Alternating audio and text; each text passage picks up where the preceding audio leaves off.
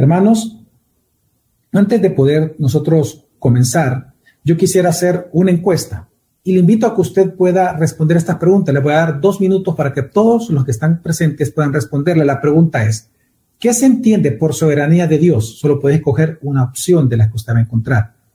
Poder de dominio, derecho de dominio, autoridad de dominio, todas las anteriores o ninguna de las anteriores. En este momento yo le pido que por favor usted pueda comenzar a responderlas Y la mayoría está respondiendo todas las anteriores. El 13% responde autoridad de dominio, el 2% dijo derecho de dominio y el 2% dice poder de dominio. La gran mayoría, es decir, más del 90%, responden de que la soberanía de Dios se entiende como poder, derecho y autoridad de dominio. El 14%, lo que quedó en segundo lugar, es autoridad de dominio. Yo les agradezco las, las respuestas precisamente porque lo primero que quiero hablar con ustedes en esta hermosa doctrina de la soberanía de Dios es definir lo que es la soberanía de Dios. Hermanos, la soberanía de Dios realmente es el derecho y el poder que Dios tiene de tener o poseer dominio absoluto sobre toda la creación, sobre todas las cosas, porque Él es el único ser singular, el ser supremo que gobierna sobre todo. Es decir, cuando hablamos de soberanía de Dios, si bien es cierto, hablamos del poder de Dios, de la omnipotencia de Dios para gobernar, también hablamos de su autoridad para gobernar y hablamos de la libertad o derecho que Él tiene para gobernar. Por eso es que cuando hablamos de la soberanía de Dios, hablamos del derecho que Dios tiene de actuar libremente según la voluntad sobre toda su creación. Y esto tenemos que reconocerlo porque la palabra soberanía tiene que ver con el poder y con el derecho de dominio absoluto. Quiero darles un ejemplo. En nuestra sociedad, es decir, en el mundo, un soberano se le dice que es un autócrata. ¿Qué es un autócrata? Bueno, es un gobernante cuya voluntad, la voluntad del autócrata, es ley sobre quien es el gobierno. Por lo tanto, porque su voluntad es ley, él no tiene que rendir las cuentas a nadie. El soberano, el autócrata, no tiene por qué rendirle cuentas a nadie. Su voluntad es la ley. Por lo tanto, él no rinde cuentas a nadie y nadie tiene derecho ni de refutarle ni de desobedecerle. Así como también él no se hace responsable de sus actos. ¿Por qué no se hace responsable? Bueno, porque él es autócrata, porque su voluntad es la ley. Así que no importa si lo que él hace moralmente es bueno o es moralmente malo, si es justo o es injusto, en las sociedades, en las sociedades humanas, el autócrata simplemente hace lo que quiere y refutarle o desobedecerle implica un castigo de parte de él. Ahora, bajo este concepto, entonces, podemos entender un poco mejor la soberanía de Dios. La soberanía de Dios, entonces, se refiere al derecho que Dios tiene y el poder que Dios tiene y la autoridad, obviamente, que Dios tiene de obrar todo, absolutamente todo lo que hace según el consejo o el placer de su propia voluntad. Hay algunas evidencias bíblicas que nosotros encontramos en escritura. Una de ellas, aunque no es un estudio este día sobre eso, pero una de ellas es los nombres de Dios.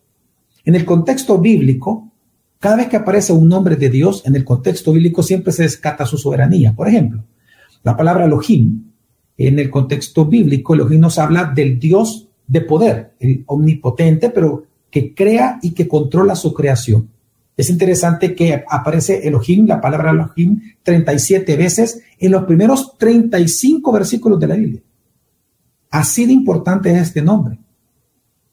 En los primeros 35 versículos, 37 veces aparece este nombre y se refiere específicamente al Dios poderoso que controla lo que él mismo crea.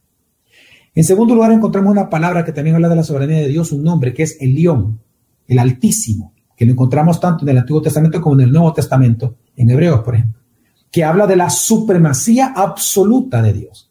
También está el Shaddai, el Todopoderoso, en donde hablamos de que observamos en su nombre el poder y la majestad de Dios para cumplir, pero también para mantener su palabra. Pura soberanía. También el, nombre Adonai. Adonai, por ejemplo, nos habla del Dios supremo que domina, el Señor supremo que domina todo cuanto existe. Él es el Señor sobre toda la tierra. Por eso, nosotros encontramos en la Escritura, en el tema de la soberanía de Dios, lo que dice 1 Timoteo 6:15, como lo ven en pantalla, el bienaventurado y único soberano, el Rey de reyes y Señor de señores. Precisamente por todo lo que los nombres de Dios representan, es que Pablo le dice a Timoteo que el único feliz y único soberano es el Rey de Reyes y el Señor de Señores. Ya en otro texto ya se ha definido que este Rey de Reyes y Señor de Señores es Jesucristo. Entonces, sin embargo, también nosotros leemos en el Salmo 135, versículo 6, que dice, todo lo que el Señor quiere hace en los cielos y en la tierra, en los mares y en todos los abismos. El Salmo dice que todo lo que el Señor quiere, Él hace. Todo lo que Él quiere. La palabra es todo lo que a Él le place, todo lo que a Él le gusta. Él simplemente lo hace, que está resaltando su soberanía. Incluso leemos también en, la parte, en Nabucodonosor que cuando él fue restaurado, recordemos, después de que Dios a través del profeta Daniel le dijo dos veces que él iba a padecer, iba a comer como las bestias, para, y Dios le dijo, para que tú reconozcas que hay un único soberano sobre la faz de la tierra. Entonces, cuando él es restaurado de esta disciplina de Dios, entonces reconoce y él dice, Nabucodonosor, y todos los habitantes de la tierra son considerados como nada, mas él actúa conforme a su voluntad en el ejército del cielo y entre los habitantes de la tierra. Nadie puede detener su mano ni decirle, ¿qué has hecho? La Biblia reconoce la soberanía de Dios, hermanos. Por eso también leemos que en el Salmo 115, versículo 3 dice, nuestro Dios está en los cielos, Él hace lo que le place. Es decir, porque Dios es el Altísimo, porque Dios es el Creador, porque Dios es quien es, porque Dios es el Señor, porque Dios es el Rey, Él gobierna. Y porque Él gobierna, Él tiene derecho de hacer con su creación lo que en su voluntad a Él le place hacer. Así que hermanos, en resumen, podemos decir algo bien importante, que la soberanía de Dios entonces trata del ejercicio de la supremacía de Dios en su ser en su voluntad y en su poder absoluto. Una vez más, la soberanía de Dios trata del ejercicio de la supremacía de Dios en su ser, en segundo lugar, en su voluntad y en su poder absoluto. Es decir, cuando hablamos de soberanía de Dios, tenemos que ver estas tres definiciones, estas características. El ser de Dios, la voluntad de Dios, es decir, el ser soberano, la voluntad soberana y la omnipotencia soberana. En este estudio de este día solamente vamos a ver las dos primeras, no vamos a ver la omnipotencia de Dios o el todo poder de Dios soberano, porque esto es lo que vamos a hablar nosotros en el sermón del domingo y el próximo estudio del siguiente, de la siguiente semana en línea. Así que vamos a ver la soberanía de Dios en el ejercicio de su ser y en el ejercicio de su voluntad. Veamos en primer lugar lo que es la autoridad soberana de Dios, porque cuando hablamos de la supremacía de Dios en su ser, es que vamos a hablar de la autoridad de Dios, de la autoridad soberana. Así que en este momento voy a hacer otra encuesta. Yo le pido que también, por favor, usted me pueda, me pueda responder esta encuesta. La pregunta es, ¿por qué Dios tiene derecho o libertad de gobernar? Aquí vamos a hablar de la autoridad de Dios. ¿Por qué Él tiene derecho y la libertad de gobernar? Porque la primera opción, porque Él es el ser moralmente más excelente, porque es el creador, ninguna de estas opciones o todas las anteriores. ¿Qué es lo que ustedes creen? La tendencia es la siguiente. En el, literal A dice, porque es el ser moralmente más excelente, solo respondió el 4%. Porque es el creador, responde el 66%, que es la mayoría de respuestas. Literal C, ninguna, pusieron 3%. Y el D, que es todas las anteriores, un 25%. Entonces, según la encuesta, la mayoría piensa que la, el derecho, la libertad que obtiene de gobernar es porque él es el creador. Y la segunda respuesta es todas las anteriores. La tercera es porque Él es el ser moralmente más excelente. Vamos a hablar de la autoridad soberana de Dios. Realmente la razón por la cual Dios tiene el derecho y la libertad de gobernar como Él quiere es por las dos precisamente preguntas que hicimos. Por uno, por, por su excelencia moral y dos, también es por porque Él es el creador. Realmente es todas las anteriores la respuesta correcta, por las dos cosas. El fundamento de su autoridad soberana tiene que ver con estos dos aspectos, porque Él es el ser moralmente más excelente que existe y porque Él es el creador de todas las cosas. Veamos cada una de ellas en primer lugar. En primer lugar, la excelencia moral de Dios, que no la vamos a ver ahora, la vamos a ver cuando hablemos de, las, de los atributos morales de Dios, cuando hablemos del amor, de la bondad, de la justicia, etcétera, toda la parte moral del Señor. Pero ¿por qué nosotros decimos o por qué en teología hablamos de que el primer aspecto que lo autoriza a Dios como Dios gobernar sobre su creación es su aspecto moral? El Salmo 97, versículo 2 nos dice, nos da la respuesta, dice, justicia y derecho son el fundamento de su trono. En otras palabras, si alguno de los que estamos aquí en este estudio bíblico tuviera una excelencia moral más grande que Dios, entonces nosotros tendríamos que ser los gobernantes y dominadores absolutos de toda la creación. Porque requiere justicia para hacer justicia, requiere ser justo para hacer justicia y requiere rectitud para obrar derecho. Entonces nosotros los seres humanos somos pecadores. La, la creación en sí misma a causa del pecado también entra en un gemir todo el tiempo. Entonces, lo que la Biblia nos enseña es que la primera, el primer fundamento por el cual Dios, el primer elemento del fundamento por el cual Dios es autoridad sobre todas las cosas y tiene el derecho y la libertad de hacer lo que Él quiere, es precisamente porque Él es el ser más excelente que existe. Su excelencia moral le da derecho de gobernar. Es más, le da derecho de imponer su voluntad.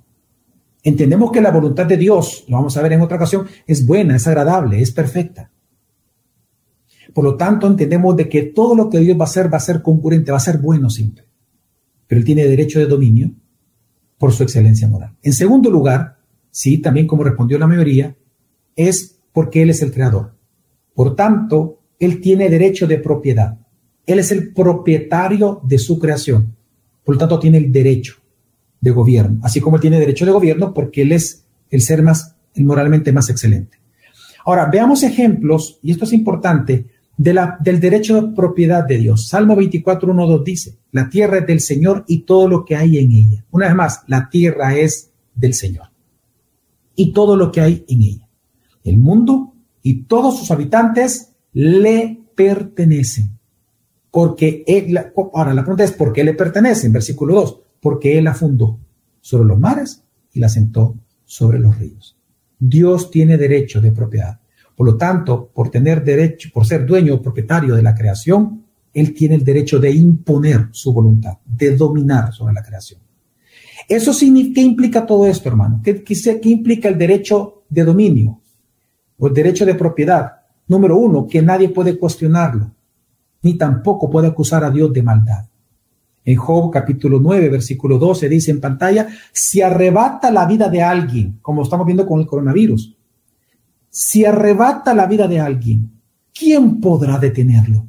¿Quién se atreve a preguntarle, ¿qué haces? Interesante, ¿no? Derecho de dominio. Él puede hacer lo que él quiera, nadie se le puede atrever a preguntarle, ¿qué haces?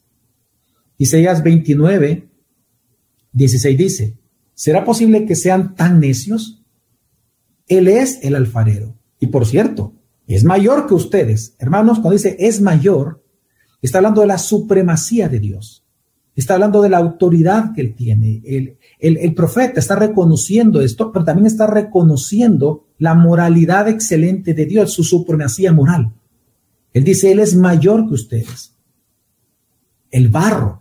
Él es el afarero, nosotros somos el barro. Y entonces Isaías pregunta, ¿a cosa, acaso, perdón, acá, acaso la cosa creada puede decir al que la creó, Él no me hizo, alguna vez ha dicho una vasija, el alfarero que me hizo es un tonto.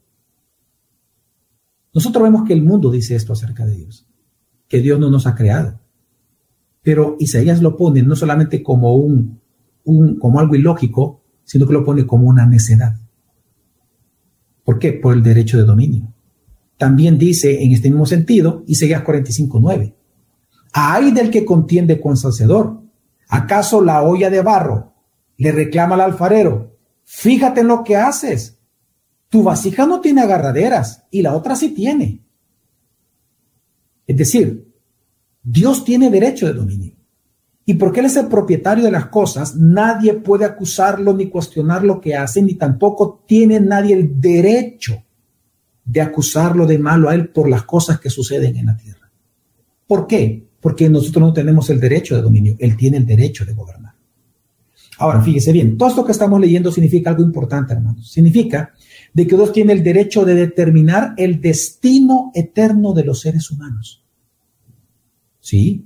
Dios tiene el derecho de determinar, de decretar el destino eterno de los seres humanos. Él tiene la libertad de elegir a quién va a salvar y tiene la libertad de él reprobar a los que él no quiere salvar. Precisamente tomando estos dos pasajes que leímos de Isaías, es que el apóstol Pablo, hablando de este derecho de propiedad, lo aplica a la salvación de los seres humanos. Y entonces él dice en Romanos 9, 18 al 23 lo siguiente. Así que, como ven, dice, Dios decide tener misericordia de algunos y también decide endurecer el corazón de otros para que se nieguen a escuchar. Hermanos, derecho de propiedad. Dios tiene misericordia de algunos, pero también Él decide, Él elige. Así que Él elige para salvar y por lo tanto los demás, lo que se habla de doble predestinación, él reprueba a los que Él no elige salvar. Él los deja que caminen en su pecado. Entonces dice el versículo 19, ahora bien, ustedes podrían decir, entonces ¿por qué Dios culpa a las personas por no responder a su evangelio? ¿Por qué Él lo va a acusar? Si al final Él es elige al que lo va a salvar. La pregunta es lógica, ¿no? Claro, es lógica, pero es necia. Porque estamos cuestionando a Dios, que solo Él tiene el derecho de gobernar. Nosotros no tenemos el derecho de cuestionarlo, porque no somos propietarios. Entonces, es que, perdón, hermanos, voy a hacer una pausa acá. Es como, que si yo cuestionara por qué el vecino pintó su casa de gris.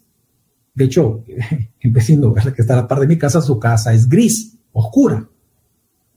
Yo, yo ¿por qué tengo que cuestionarlo? Yo no soy el dueño de esa pared.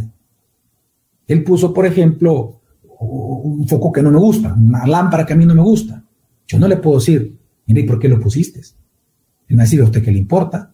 Y tiene razón de responderme así. ¿Por qué? Porque él es propietario de su casa, yo no.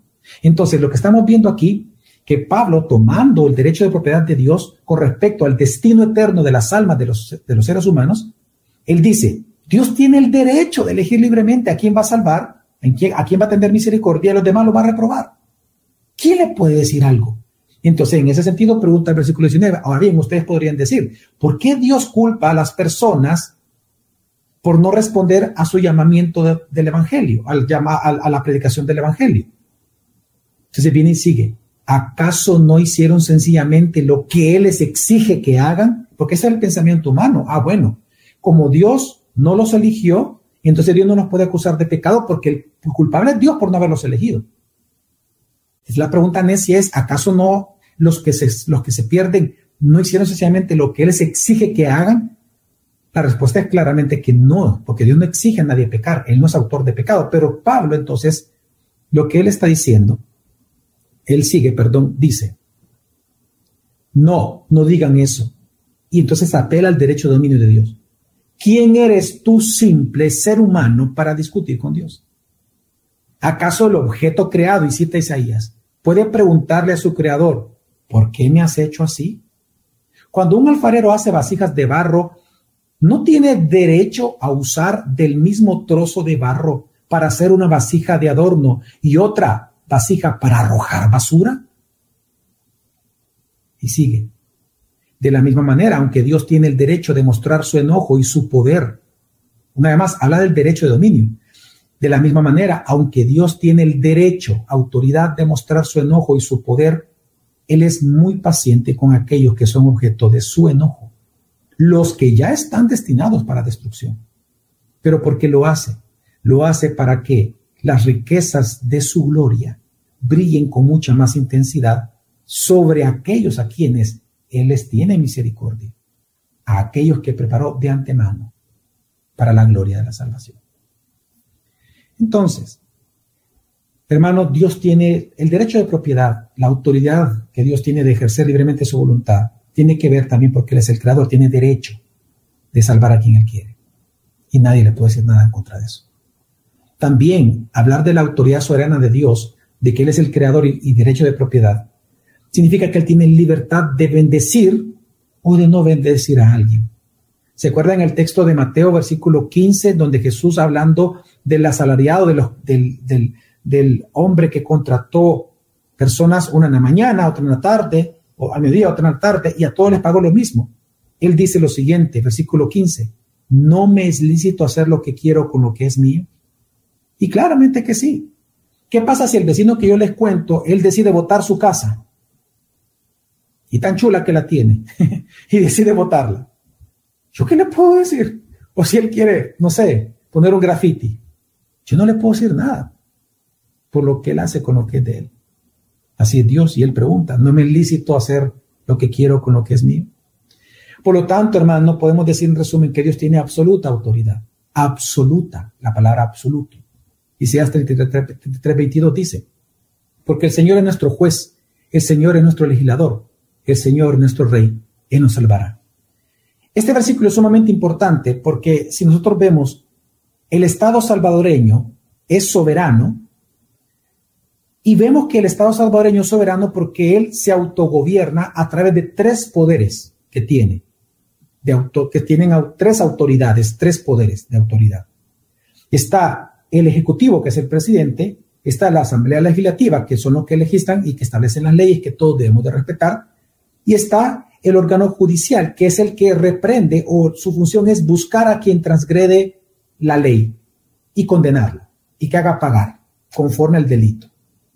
Pero lo que dice la escritura, que porque Dios es dueño, su derecho de propiedad y su excelencia moral, a Él le da autoridad absoluta sobre la creación, porque Dios es por el derecho de dominio que Él tiene, por su excelencia moral que Él tiene, por el derecho de autoridad que Él tiene, él mismo, para nosotros, para su creación, Él es el juez, el poder judicial, Él es el rey, el poder ejecutivo, y a la vez, dice ahí, Él es el legislador, el poder legislativo. Por eso es que usted, hermano, usted y yo, cuando pecamos, pecamos contra Él directamente. Cuando, por ejemplo, viene un esposo y habla mal a la esposa y la ofende, es cierto, moralmente está ofendiendo a su esposa, está pecando contra ella.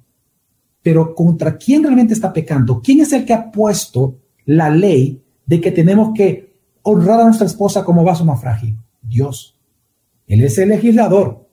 Él te va a juzgar y él te gobierna como esposo.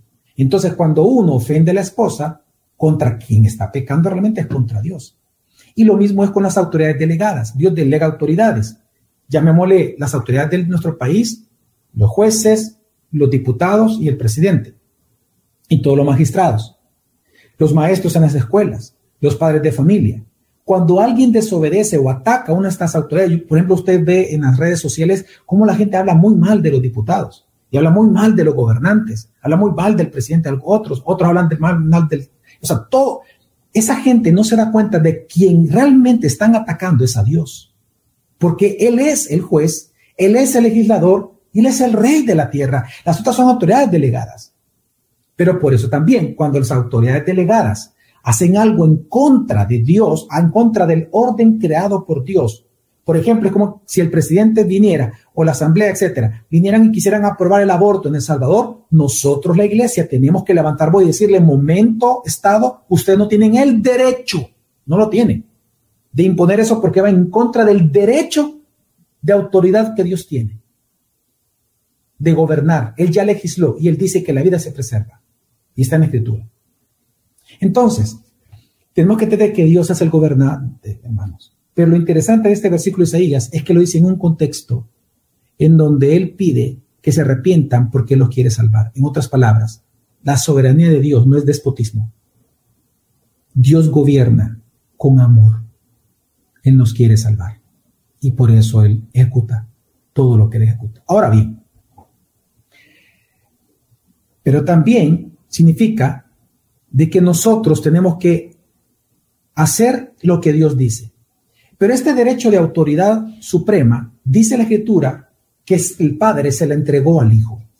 Por eso es que nosotros ahora tenemos que obedecer la gran comisión y quiero que leamos Mateo 28, 18 y dice, Dios, Jesús dijo, toda potestad, eso es la palabra, es autoridad absoluta, soberana y suprema. Toda potestad me ha sido dada, ¿dónde? En el cielo y en la tierra. Es decir, Él es el soberano. El Dios soberano lo vemos en el rostro de Jesús. Recordemos que es una trinidad, lo vemos en el Hijo encarnado. Por lo tanto, porque Él es el soberano, porque Él tiene derecho de propiedad y derecho de autoridad absoluta, derecho porque Él es el ser moralmente más excelente, Él nos da un mandamiento. ¿Cuál es? Y puedes discipular a todas las personas. Hermanos, todos tenemos que evangelizar, hacer discípulos. ¿Por qué? Porque Él es la autoridad y nos la mandó y punto. Él tiene derecho de gobernar y su gobierno es dándonos una gran comisión y después discipular a las naciones. Ahora bien, una gran pregunta es la siguiente, hermanos. ¿Cómo Dios ejerce su autoridad? Si Él es la autoridad suprema, lo que estamos hablando, si Él tiene derecho de una autoridad absoluta, si su autoridad absoluta, la pregunta, si Él tiene el derecho de hacer lo que Él quiere, la pregunta es, ¿cómo Dios ejerce esa autoridad? Por lo que la Biblia nos responde que es según su voluntad. Por eso les decía al inicio, para hablar de la soberanía de Dios tenemos que hablar de la autoridad soberana y hoy vamos a hablar de la voluntad soberana de Dios. ¿Cómo Dios ejerce su autoridad? Ejerciendo su voluntad de manera soberana. Nosotros, hermanos, tenemos que observar que Jesús nos enseñó en Juan, cuando habla con la mujer samaritana, Jesús nos enseñó de que Dios es espíritu. Y por eso él luego dice que él anda buscando adoradores que le adoren en espíritu y verdad. Pero detengamos por ahí por un momento. Dios es espíritu. Más adelante vamos a hablar, eh, voy a predicar el domingo de este atributo de Dios, de que Dios es espíritu. Es sumamente importante. Bueno, todos los atributos son importantes, porque es hablar de Dios. Pero cuando la Biblia dice de que Dios, cuando Jesús dice que Dios es espíritu, significa que Él es un ser eterno, que Él es un ser personal, que Él es sabio, pero también que Él tiene voluntad. Cada vez que la Biblia diga que Dios es, espíritu, es que Él tiene voluntad. Por eso dice la Biblia que el Espíritu Santo reparte los dones como Él quiere, porque tiene voluntad. Al hablar de un ser espiritual, tenemos que entender que hay dos cosas que ese ser espiritual posee, mente y voluntad. Y cuando hablamos entonces de que, que por ser espíritu Dios tiene voluntad, estamos hablando que él es un agente autodeterminado, así, así le llamamos en teología. Él es un agente autodeterminado en todo lo que él hace. Esto significa, hermanos, de que Dios no es que él vaya haciendo las cosas según aparezca, que de repente alguien hizo algo malo y dice, ay, hoy tengo que castigarlo, de repente apareció el pecado, y hoy, ¿qué hago con todo esto? No.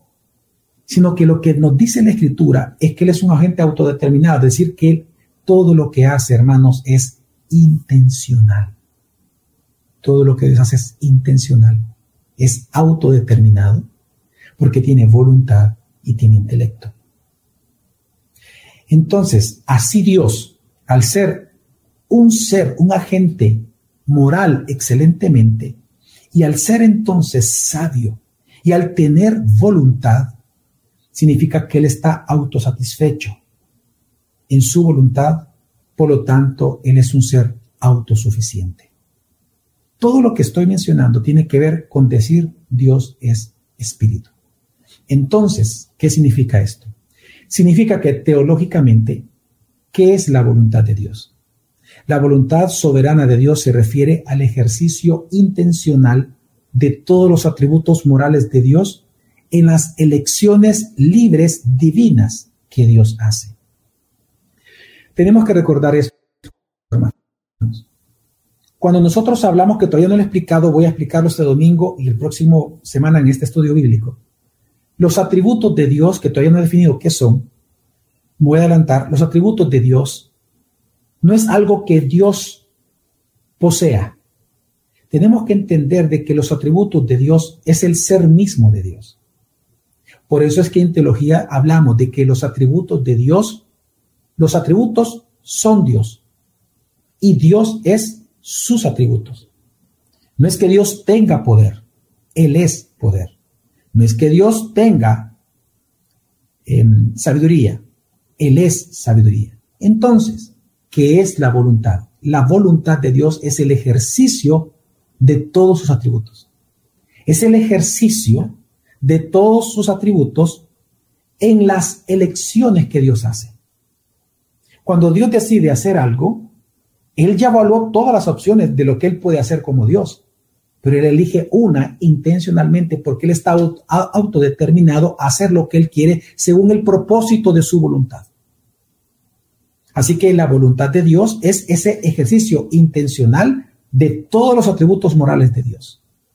Ahora, ¿esto cómo se ve? Veamos, veamos lo siguiente. La voluntad de Dios tiene varias características, pero para efecto de este estudio quiero mencionar tres que quiero que les, que, les quede en su mente o que usted pueda hacer apuntes. La voluntad de Dios tiene tres características primordiales. En primer lugar, es una voluntad libre. ¿Qué significa? Que el Dios supremo por ser espíritu y por ser eterno y ser absolutamente sabio y autodeterminado, hermanos, Él es un agente libre. Nadie le puede decir a Dios qué hacer, nadie lo puede coaccionar, nadie lo puede sobornar, nadie le puede doblar la mano a Dios, nadie lo puede espantar, nadie lo puede sorprender, nadie lo puede asustar, nadie lo puede educar, Nadie le puede enseñar. Porque Él es un agente libre. Significa entonces que sus elecciones, elecciones de su voluntad, siempre son libres, son propias de su voluntad. Veamos ejemplos bíblicos de esto. Primero, Samuel dice, Isaí le preguntó, perdón, Isaí le presentó a Samuel sus siete hijos a Samuel. Pero él le dijo, el Señor no ha elegido ninguno de ellos. Aquí está queriendo Isaí pensando por Dios. Él quiso decir, bueno, tengo estos siete, quizás el mayor va a ser el mejor para todos para que sea el gobernante, el rey. Pero entonces Samuel respondió algo que estamos hablando. Samuel le respondió que Dios es un agente libre. Le dijo, hey, mira, el Señor simplemente no ha elegido ninguno de estos. Y tú no le puedes ofrecer nada a Dios que Él necesite, porque Él tiene todo. Él va a hacer todo conforme a su voluntad. Veamos otro ejemplo. Romanos 11.34-35 dice, ¿quién conoce la mente del Señor? ¿Quién puede darle consejos a Dios? Nadie le ha prestado nada a Dios como para que Dios esté obligado a pagarle. Hermanos, Dios es un agente libre. Es libre de coacción, es libre de soborno, es libre de consejo, es libre de ayuda. Por eso es que con nosotros servimos en la iglesia, hermanos, y servimos a Dios, nosotros no estamos, no estamos eh, haciendo algo que Dios no puede hacer en sí mismo. Entonces, ¿por qué Dios nos pide servirle? ¿Porque Él está solo? ¿Porque Él no puede? No. Él lo hace porque Él quiere que reconozcamos su gloria, que vamos a entrar a ese punto ahorita. Pero lo importante es entender que es un agente libre. En segundo lugar, segunda característica de la voluntad de Dios es que es una voluntad complaciente, es decir, que le causa placer a Dios. Dios hace lo que a Él le place. Cuando, cuando cuando nosotros escuchamos esa frase, Dios hace lo que a Él le place, muchas veces lo interpretamos como que a Dios no le importaran las cosas, no es todo lo contrario. Él solo elige y Él solo hace hacer lo que Él quiere hacer, lo que a Él le importa. ¿Y por qué le importa? Porque le causa placer a Él mismo. La voluntad de Dios es complaciente. De hecho, veamos el versículo. Habiéndonos predestinado en amor para ser adoptados hijos suyos por medio de Jesús el Mesías. ¿Pero por qué Dios lo hizo? Según la complacencia de su voluntad.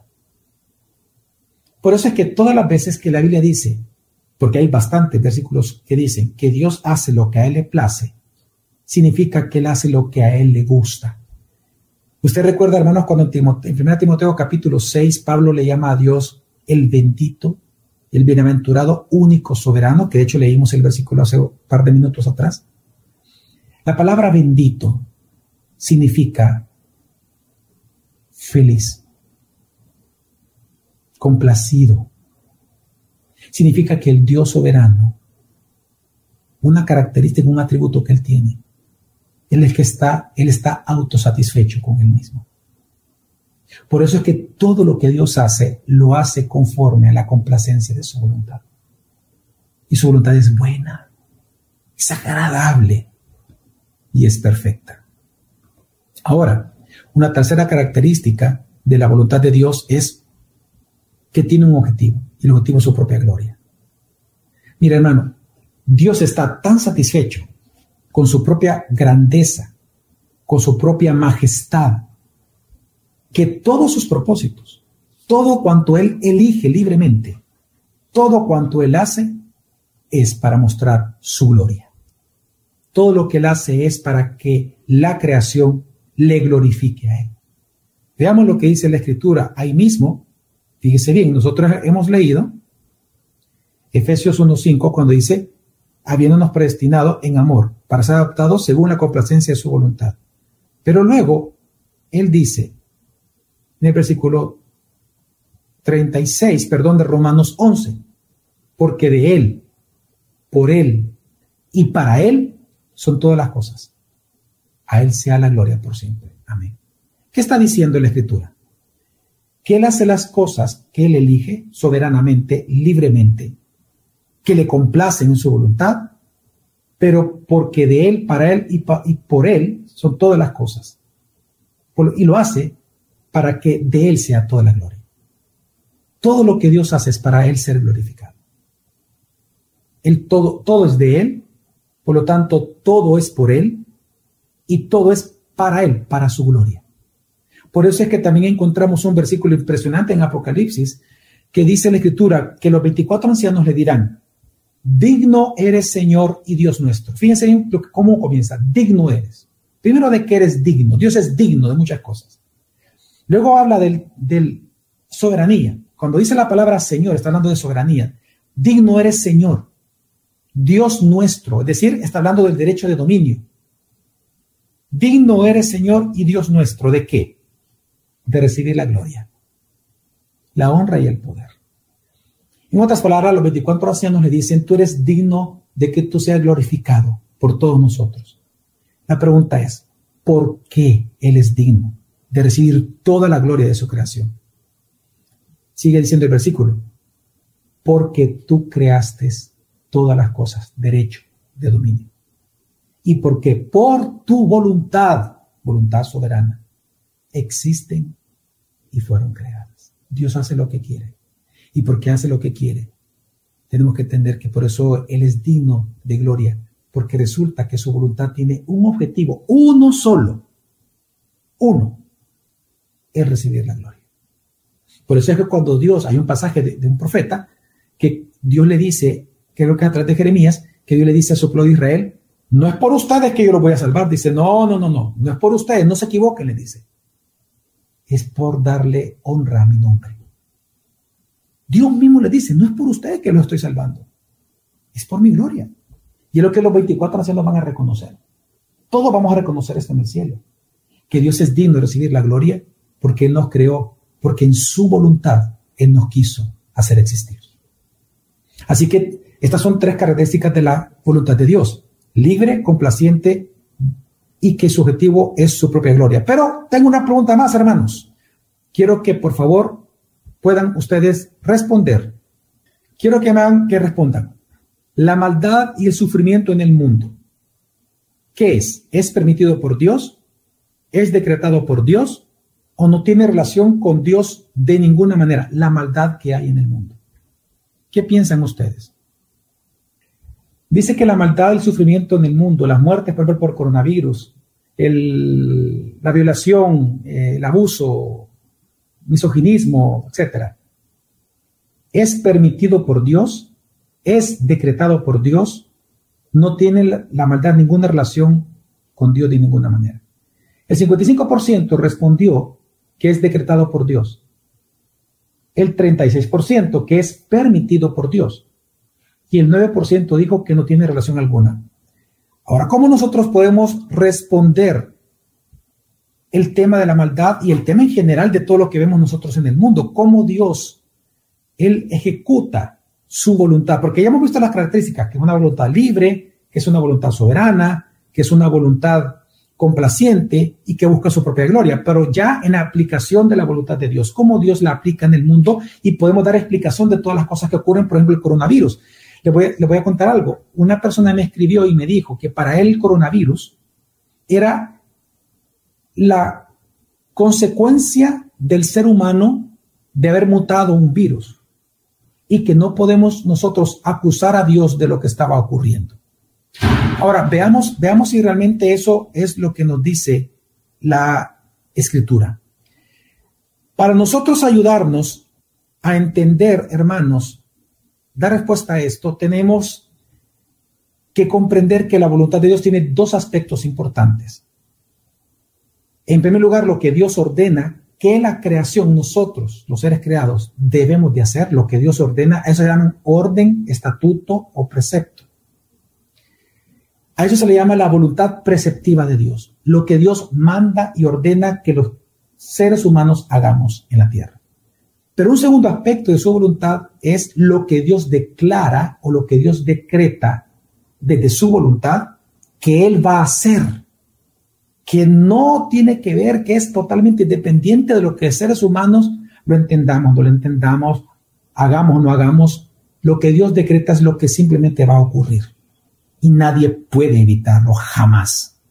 De hecho, a esto se le llama la voluntad decretiva de Dios. Los dos aspectos de la voluntad de Dios que tenemos que entender es la voluntad preceptiva de Dios y la voluntad decretiva de Dios. Un ejemplo de esto es Abraham. En Abraham vemos las dos cosas. Por ejemplo, Dios le dice a Abraham voluntad preceptiva. Dios le da una orden, un precepto, un estatuto a Abraham. Le dice, sacrifícame a tu hijo a tu único. Y entonces viene y le dice, Abraham le dice, eh, que sí, toma al hijo, lo lleva al altar, el hijo le pregunta, ¿dónde está el sacrificio?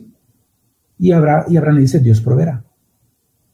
Cuando él iba y levanta el cuchillo y lo iba a matar porque él iba a ser obediente, él quiere ser obediente a la voluntad preceptiva de Dios, entonces viene Dios y lo detiene manda un ángel y le dice, no lo hagas. ¿Por qué? Porque aunque Abraham no sabía, la voluntad decretiva de Dios, el decreto de Dios desde un inicio, desde la eternidad, era que Isaac no tenía que morir en ese momento. De ninguna manera Isaac iba a morir, de ninguna manera. Pero vemos que Dios le dio un mandato a Abraham sin que él conocía lo que iba a hacer porque quería probar su lealtad. Pero entonces vemos acá la, voluntad decretiva de Dios, que era que Isaac no muriera y era proveer él de un cordero. Así que hermanos, vamos a explicar un poco más y un poco con eh, datos bíblicos estos dos aspectos de la voluntad de Dios para entender y dar respuesta a todo lo que vemos en el mundo. En primer lugar, veamos la voluntad preceptiva de Dios. Hermanos, la voluntad perceptiva también se le llama, se le ha llamado en historia, en teología, la voluntad revelada de Dios. ¿Por qué revelada?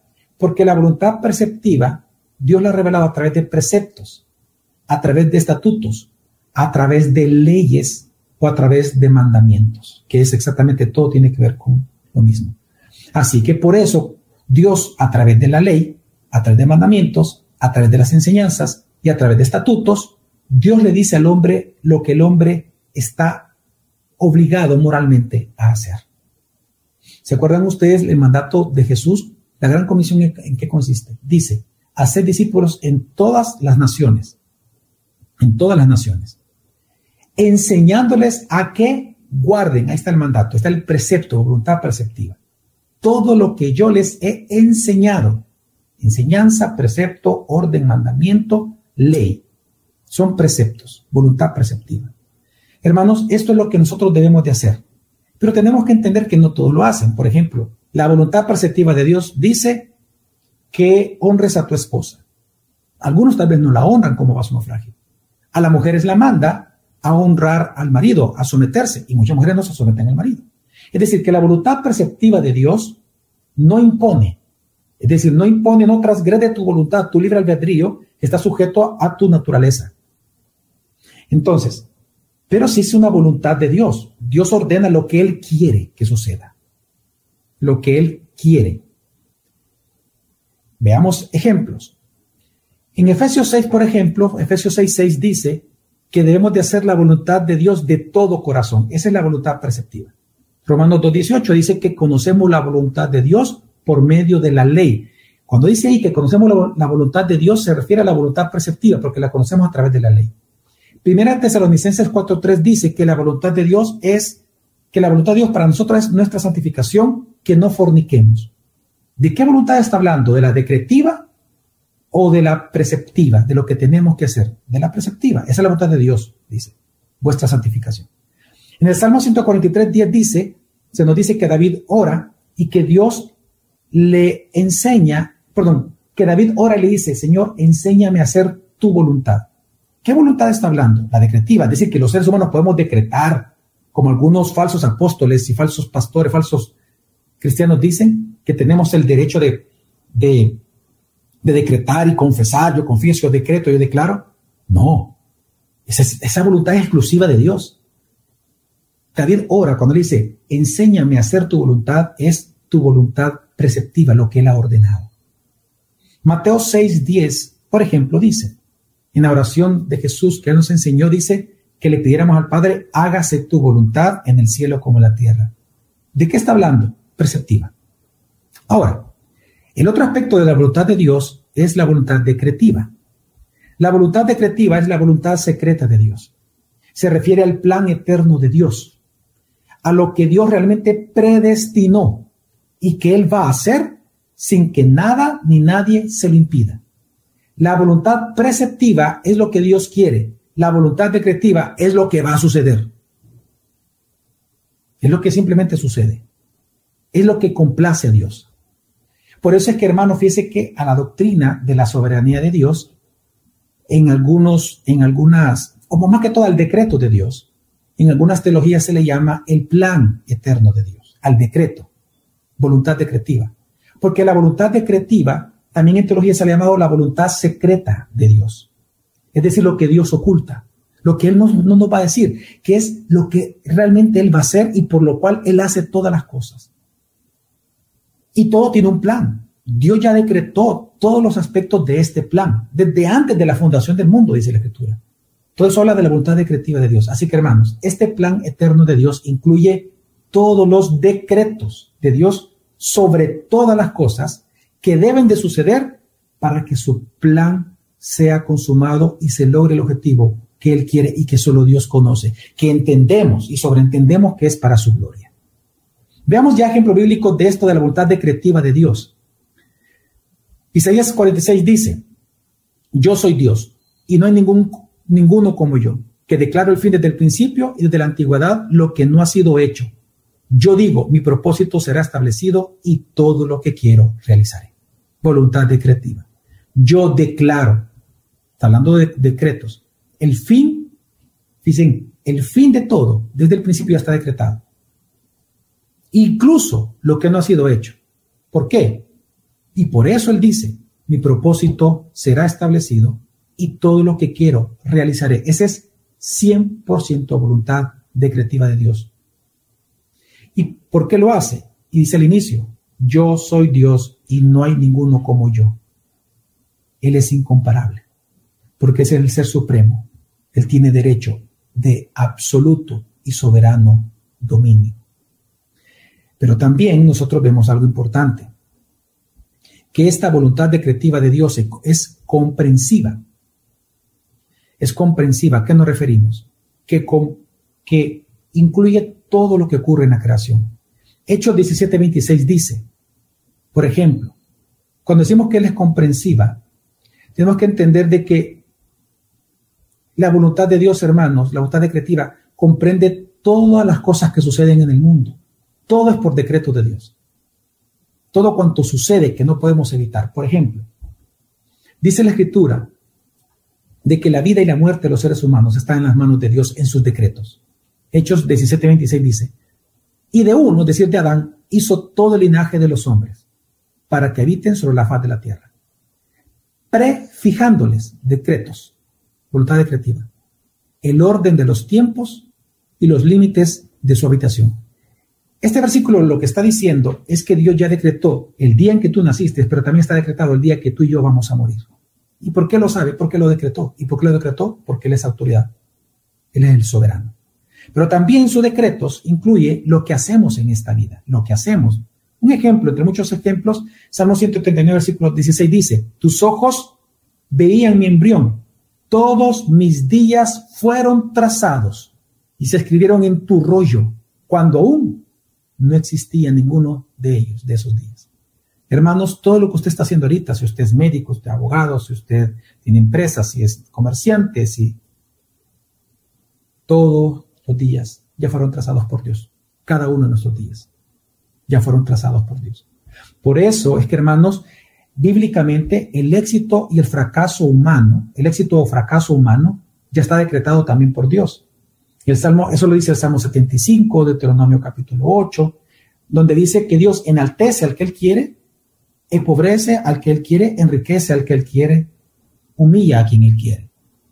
Es decir, que el fracaso o el éxito depende de los decretos de Dios. Pero también significa que las acciones justas de los hombres también están decretadas por Dios. Lo que lo bueno que algo bueno que nosotros hagamos también está decretado por Dios. Efesios 2:10 dice, creados en Cristo Jesús para hacer buenas obras, las cuales Dios preparó de antemano para que anduviésemos en ellas. Ese de antemano es decretos, antes de cualquier cosa. Dios ya decretó de buenas obras en las cuales tú y yo vamos a ejercerlas y las estamos ejerciendo.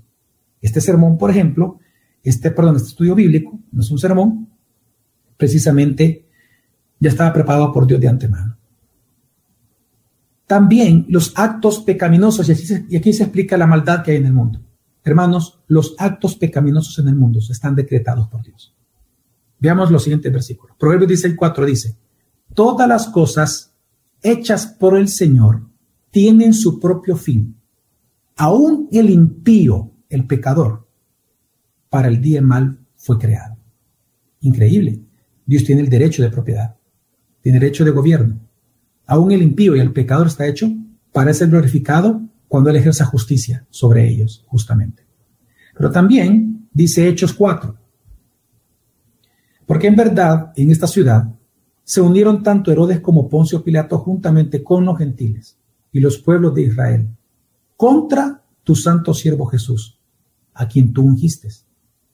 Pero ¿para qué se unieron? Para asesinarlo. Pero ¿cómo Dios califica ese asesinato? Versículo 28.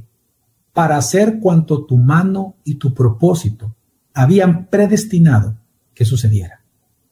Es decir, que el pecado de asesinato de Jesús de parte de los hombres fue decretado por Dios. Dios no es autor de maldad, pero decretó este acto, que a través de este acto malvado Dios se glorificaría. Bueno, de hecho, por eso dice Isaías. ¿Se acuerdan ustedes en Isaías 53? Eh, cuando habla del siervo sufriente, versículo 10, dice que a Dios le plació quebrantar a su propio hijo. A Dios le plació. Increíble.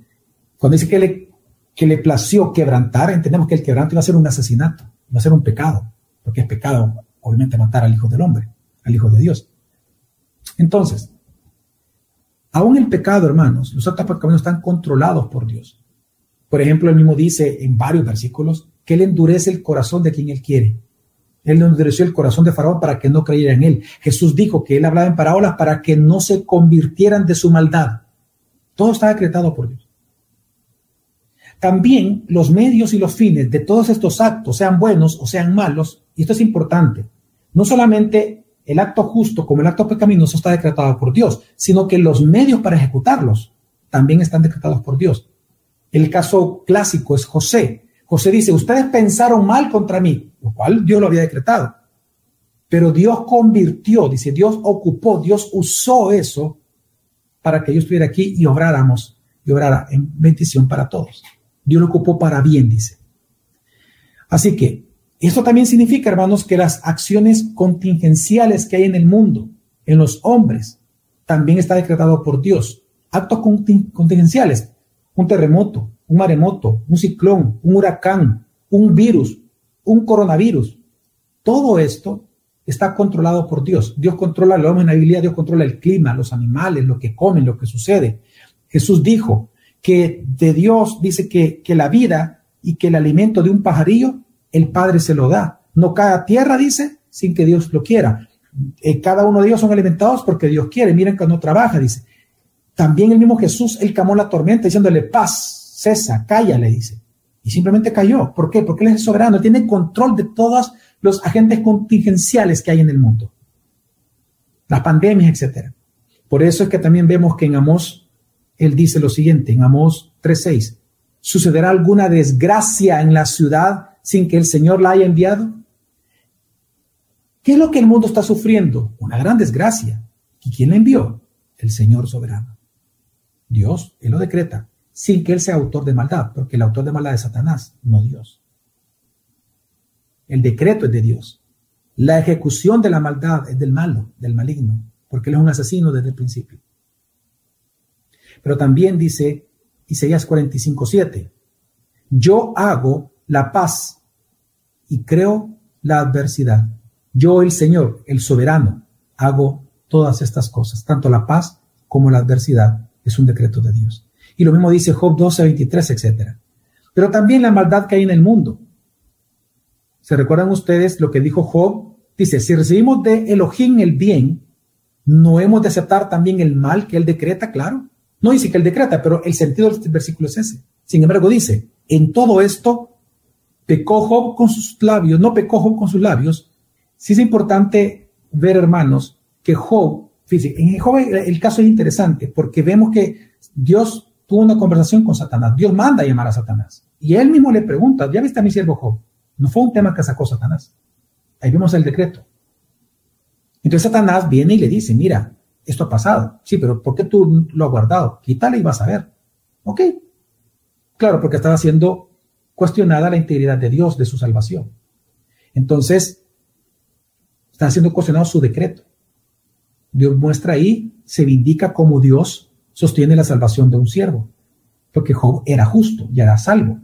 Entonces viene, lo prueba Satanás, lo prueba, perdón, lo prueba Dios, pero ¿quién ejecuta la maldad? Satanás. No le mató a los hijos, no, él mandó. Ahora, vemos ahí un torbellino, vemos, hay un control sobre la naturaleza. Dios decreta, aunque el viento ahí no sabemos quién lo, quién lo controla, si Satanás oh Dios. Pero lo que Job entiende es que todo eso, lo que él vivió, es, fue un decreto de Dios. Por eso él dice, ¿no hemos de aceptar también de Dios el mal? Es decir, lo que él decreta. Y lo mismo vemos este, esto mismo en Josué, de que, por ejemplo, hermanos, en Josué se nos dice que los enemigos que tú y yo tenemos son decretados por Dios. Josué 11. Josué, en Primera Reyes 11, cuando dice de que de que se dividió el reino. Dice que Dios levanta a Jeroboam como enemigo, precisamente porque es voluntad de él que tuviera ese enemigo. Impresionante, todos los enemigos que uno tiene, los que nos andan bulleando, hablando mal de nosotros, escribiendo cosas feas, los enemigos Dios los levanta. Son decretos de Dios. Incluso Lamentaciones dice, tres, ¿quién es aquel que habla y así sucede? A menos que el Señor lo haya ordenado, dice. Es decir, ¿quién te habla mal a ti? ¿Quién habla mal? ¿Quién habla bien? Dice, no sale de la boca del Altísimo tanto el mal como el bien. Pero fíjate por qué, por qué quiero citar este texto. Porque dice, no sale de la boca del Altísimo, no del corazón de Dios. Dios no es autor de maldad ni él no tienta a nadie. Él decreta, de su boca sale el mal, el decreto, pero el ejecutor de la maldad es Satanás. Así que las malas decisiones de los hombres también son controladas por Dios, hermano. Las malas decisiones. Hay muchos más versículos, pero por el tiempo no lo voy a hacer.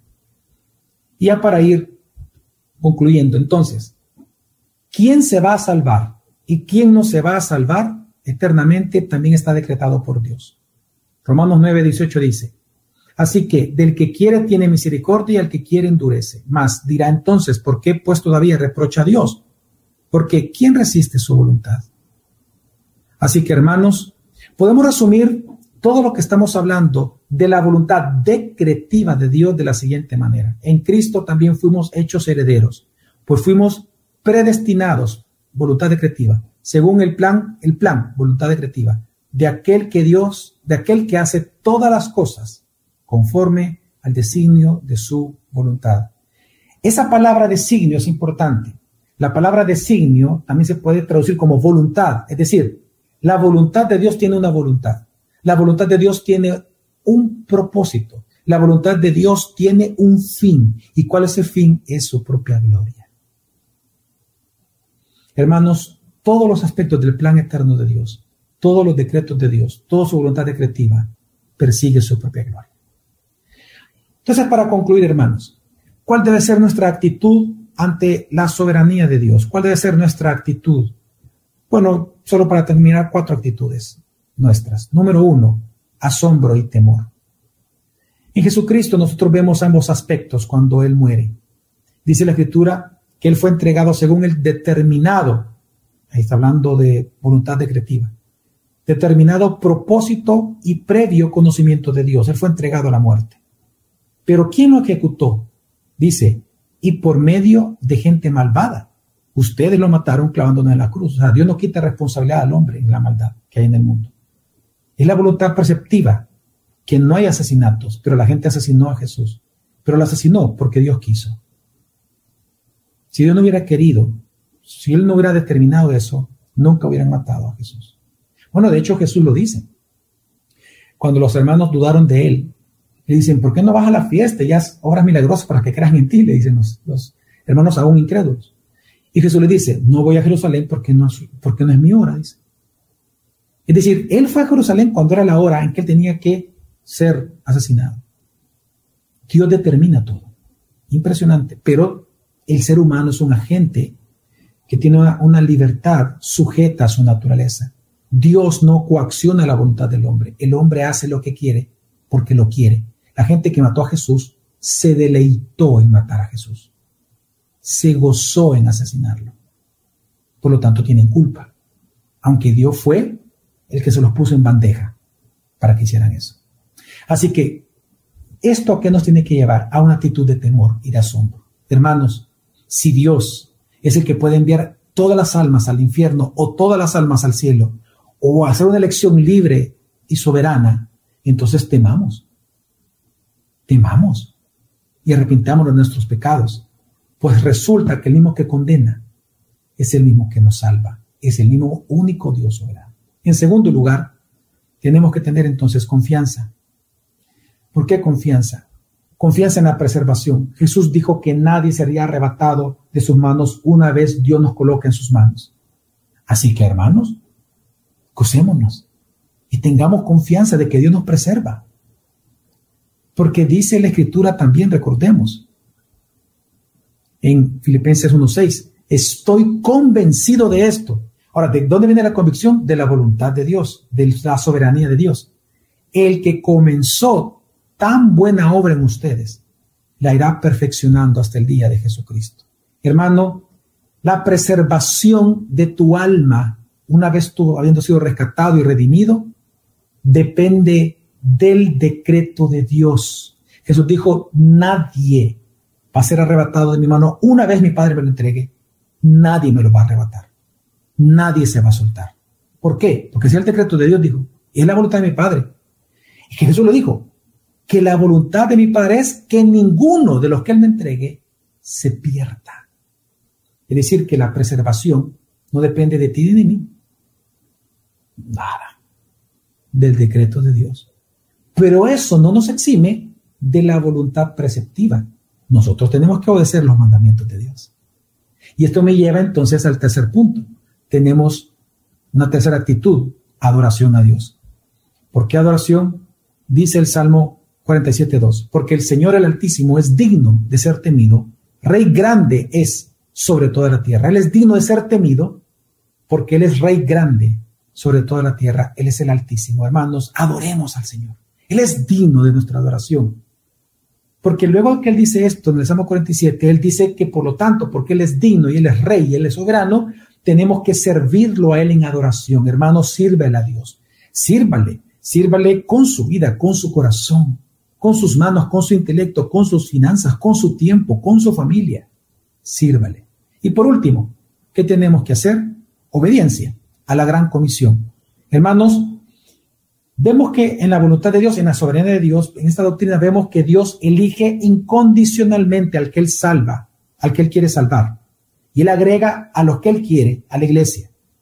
Pero, recordemos, así como su voluntad decretiva decreta el fin de la persona, si se salva o no, quién va a entrar a la iglesia o no, así también Él decreta los medios y ha decretado que sea por la locura de la predicación, es decir, que nosotros tenemos que predicar. Tenemos que predicar, hermanos.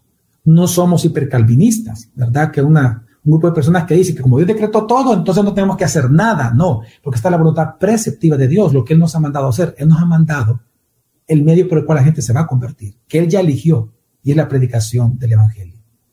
Hermanos, recordemos, porque toda autoridad ha sido dada a Jesucristo en el cielo y en la tierra, nosotros tenemos que evangelizar, predicar el Evangelio, hacer discípulos, enseñar todas las doctrinas, la sana doctrina, las doctrinas históricas o apostólicas, porque Dios es el soberano. Hermanos, esto es nada más una pequeña introducción a la gran doctrina de la soberanía de Dios. La otra semana vamos a hablar del tercer aspecto de la soberanía de Dios, para entenderla, es el todo poder de Dios. Ok, voy a comenzar a responder. Dice, si Dios decreta el mal, es el deseo de su corazón, y así varios me están preguntando. Excelente. Le voy a explicar. Sí, eh, tenemos que entender algo. Cuando Dios decreta algo, lo hace porque a Él le causa placer. Pero ¿qué le causa placer? Y aquí viene la gran diferencia. Prestemos atención. Dice la Escritura, parte de la misma voluntad de Dios, que Dios no se goza con la muerte del impío. Lo dice la Escritura, el profeta. Dios no se goza. No le causa placer la muerte del impío. Entonces, ¿Significa que Dios es un Dios esquizofrénico? Porque él mismo dice que él hace lo que le place, le causa placer. Y parte de lo que le causa placer es decretar el mal y decretar el bien. Entonces, ¿cómo se concilian estas dos cosas? Tenemos que entender que lo que le causa placer a Dios no es el dolor humano. Él no es un Dios sádico. Lo que le causa placer, hermanos, es el propósito y el final de todo eso, que va a ser para su gloria. ¿Cómo Dios va a ser glorificado? ¿Sabe de dónde vemos esto? Hermanos, y aquí, y aquí tenemos que ser humildes en entenderlo, es en Jesucristo. Eh, ahí estamos viendo al mismo Dios, el mismo Dios disponiéndose él mismo por su propia decisión libre y soberana, poniéndose, poniéndose a disposición de la maldad del ser humano. Lo asesinaron. Lo escupieron. Pero entonces, ¿por qué lo hizo? ¿Acaso un Dios sádico que a él le gusta que le pegaran, que le pusieran la corona de espina y que lo flageraran? No. ¿Qué fue lo que lo sostuvo a él, dice la escritura en la cruz? El gozo puesto delante de sus ojos. ¿Cuál? El fin del plan eterno. Es decir, que la voluntad decretiva de Dios, el fin de esa voluntad, es lo que le causa placer a Dios. No los látigos que le dieron, no la corona de espinas que le pusieron, no los escupitajos que le dieron, no las blasfemias contra el Espíritu Santo. Dios no es un Dios loco. No. Es el placer de que su voluntad fuera hecha y obtuviera el fruto de su decreto, que en este caso también incluye la salvación de los hombres. Así que ahí donde nosotros conciliamos estos, estas dos preguntas que hicieron. Excelente. Adela Castellano dice, ¿el coronavirus es voluntad de Dios? Sí, totalmente, totalmente voluntad de Dios, porque todo lo que sucede en el mundo es porque Dios lo hace. Y leímos varios versículos, varios versículos. Leímos, hermana, de que Dios, Él decreta tanto el bien como el mal, las enfermedades. Por ejemplo, hermana, eh, Adela, eh, en otro texto Jesús dice, perdón, Dios dice, perdón, eh, al profeta, que dice, ¿acaso el Dios que creó al ciego no puede ver? El mismo Dios que da la ceguera, dice. ¿Quién da la ceguera? Dios. Cuando Jesús le pregunta a sus discípulos, mira, y aquel que está ciego, que en nuestro caso era aquel que tiene coronavirus, ¿es, ¿es porque pecaron sus padres o, o porque él pecó? No, para que Dios sea glorificado. En otras palabras, Dios lo hizo nacer ciego. Dios decretó en él eso. ¿Pero para qué? Para que sea glorificado. El coronavirus, el cáncer, todo es decreto de Dios, hermano. Todo es decreto de Dios. Estamos hablando de las cosas que usted y yo no podemos controlar. Aquello, todo aquello que sucede en el mundo, todo. ¿Por qué? Porque Él es el dueño. Él puede pintar la casa como Él quiere, Él puede botar una pared como Él quiere. Él puede hacer un pajarillo del, que, que Él quiere que muera, pues va a morir. Él es Dios. ¿Qué le podemos decir nosotros a Él si Él es el creador? ¿Ok? Dice Stephanie, buenas tardes, ¿podemos mover su voluntad de Dios por medio del clamor? No. Interesante pregunta. El día de mañana, Stephanie, el pastor José Sandoval va a responder esta pregunta con claridad. ¿Por qué nosotros debemos de orar a un Dios que todo lo ha decretado? ¿Podemos orar? Fíjese que aquí lo que sucede es que nosotros pensamos que la oración es para mover la voluntad de Dios. No, la, oración es para nosotros someternos a la voluntad de Dios, es para conocerla. Fíjese que el salmista dice, también, esto también tiene que ver con Adela Castellanos. El salmista dice en el Salmo 119, versículo 71, bueno es el sufrimiento, dice, porque me hizo ver tus decretos, no la voluntad perceptiva, dice tus decretos. Impresionante. Léalo, Salmo 119, versículo 71. Entonces realmente nosotros no oramos para mover la voluntad de Dios. Lo hacemos para conocerla y entonces actuar conforme a ella. Ahora, ahora, hay un aspecto también importante. Yo dije esto, que también parte de los decretos de Dios son las contingencias y los medios contingenciales. Me refiero a esto, Stephanie.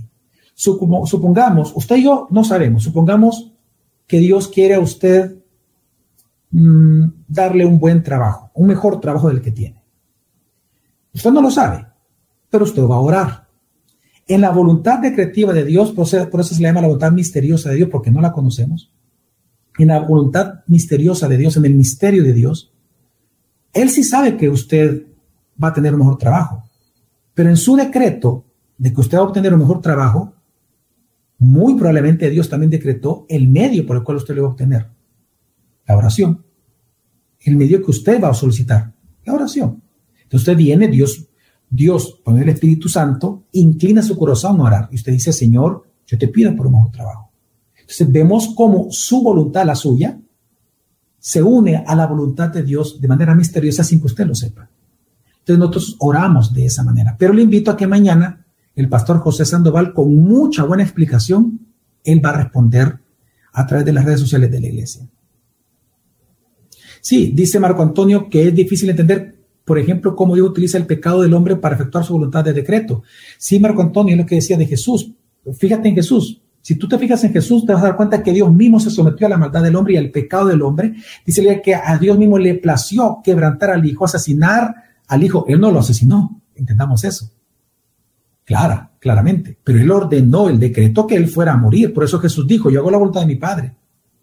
Nadie toma mi vida, yo la pongo. ¿Por qué? Porque es la voluntad, porque es el, Dios me dijo que debo de ponerla, debo de darla. Pero el ser humano vino y mató a Jesús. Él mismo se sometió a eso. A través de la maldad del hombre, Dios consigue sus propósitos. Dios consigue. ¿Qué está consiguiendo Dios con la pandemia en el mundo que él ha decretado? Que todos nos vamos a ver, que estemos ahorita reunidos en nuestro bíblico glorificando al Señor. Que volteemos a ver a Dios, que recordemos a Dios una vez más.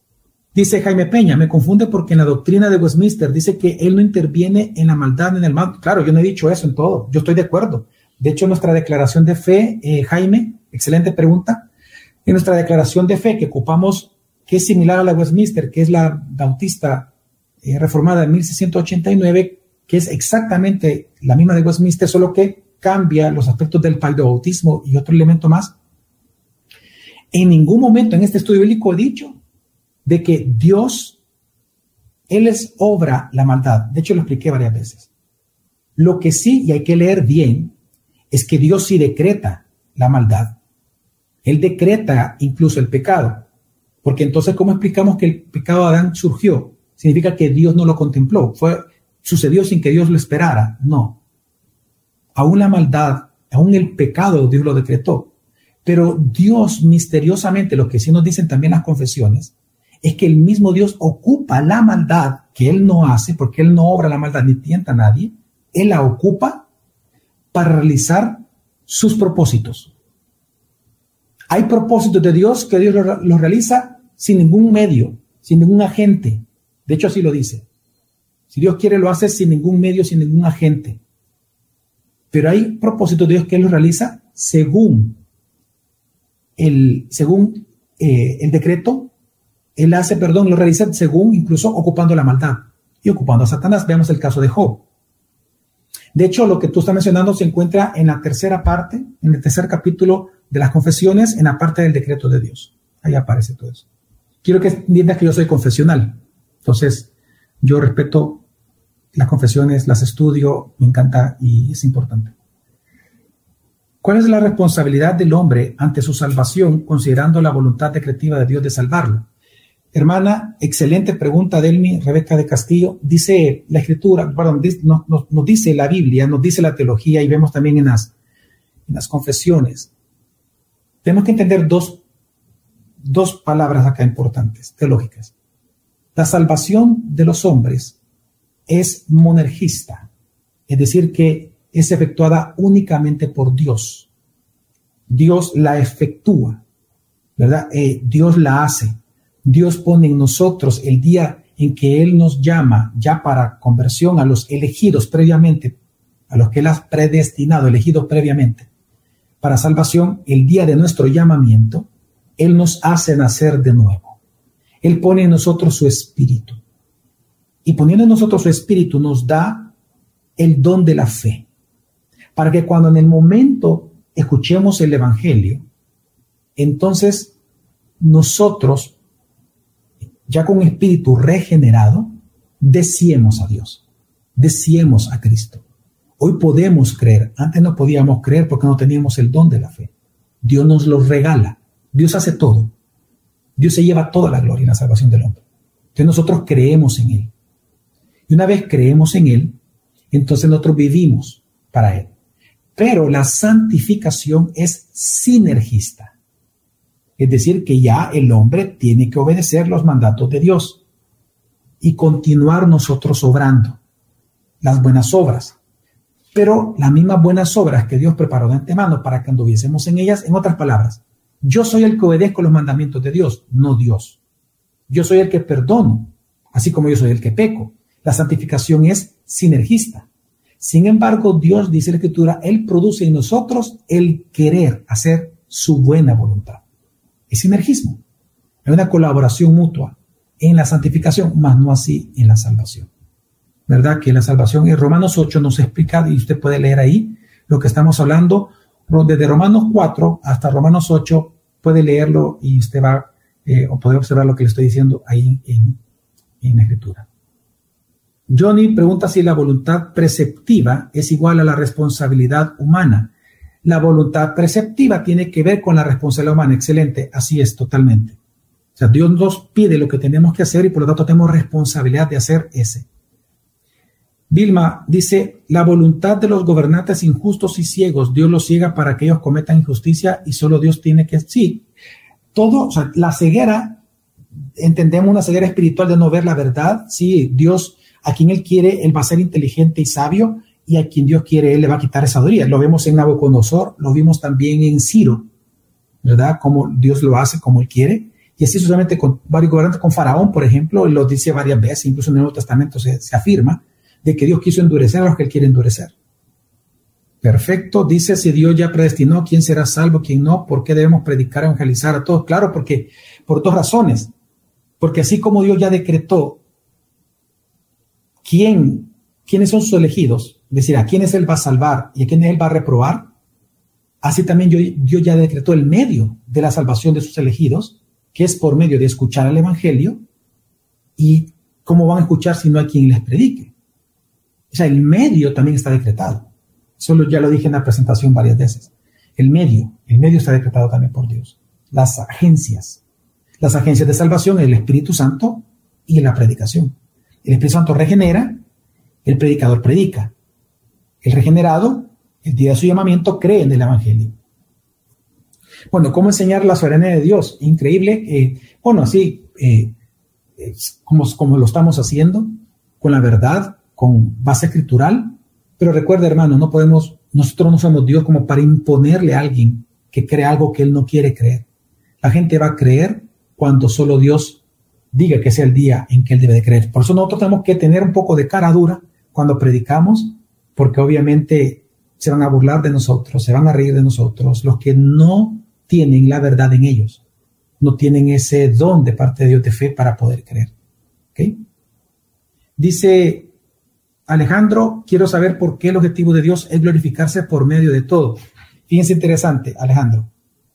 Esa pregunta es importante y sí se puede responder. ¿Por qué Dios todo lo que él hace es para su propia gloria? Escucha bien. Porque no hay nada más grande que Dios si hubiera algo más grande que Dios, Dios desearía eso. Dios anhelaría eso. Pero ¿por qué Dios se anhela a sí mismo? Lo sabemos porque él mismo le dijo a su hijo, en ti tengo mi complacencia. ¿Por qué Dios tiene su propia complacencia en él mismo? Porque no hay nada más grande que Dios. En eso consiste la singularidad de Dios. En eso consiste que Él es autosuficiente. Dios no necesita nada externo de Él para Él ser Dios. Y esa es su gloria. Y eso significa la palabra el bendito, que Él es feliz consigo mismo. Él es feliz. Entonces, Él, él no hace nada para ser feliz, ni, ni deja de hacer algo para ser feliz. Él ya es feliz consigo mismo. Incluso el feliz antes de la creación. Él ya era feliz. Él vive y existe autosatisfecho con él mismo. Entonces, cuando él crea algo, él lo crea para que en sus agentes de creación, en los seres humanos, ellos puedan gozar del gozo que él tiene. ¿Y cuál es el gozo que él tiene? Es con él mismo. Entonces pone en nosotros la necesidad de, de adorarlo a él. Y por eso Dios se convierte en nuestro mayor bien, Alejandro. ¿Por qué? porque el mayor bien de nuestro creador es él mismo como creador. Por eso lo decíamos a él, porque Dios se desea a sí mismo. Y en eso nos gozamos, Alejandro. Qué bonita pregunta, gracias. Hermanos, que Dios les bendiga. Voy a leer las preguntas que quedaron pendientes y vamos a continuar entonces la próxima semana y en estos días vamos a, vamos a ver si las podemos responder me encanta la participación de ustedes, hermanos. Vamos a esperar seguir eh, haciéndolo así. Que Dios les bendiga. Les amo Señor, les extraño y les mando un gran abrazo a cada uno de ustedes. Dios les bendiga muchísimo.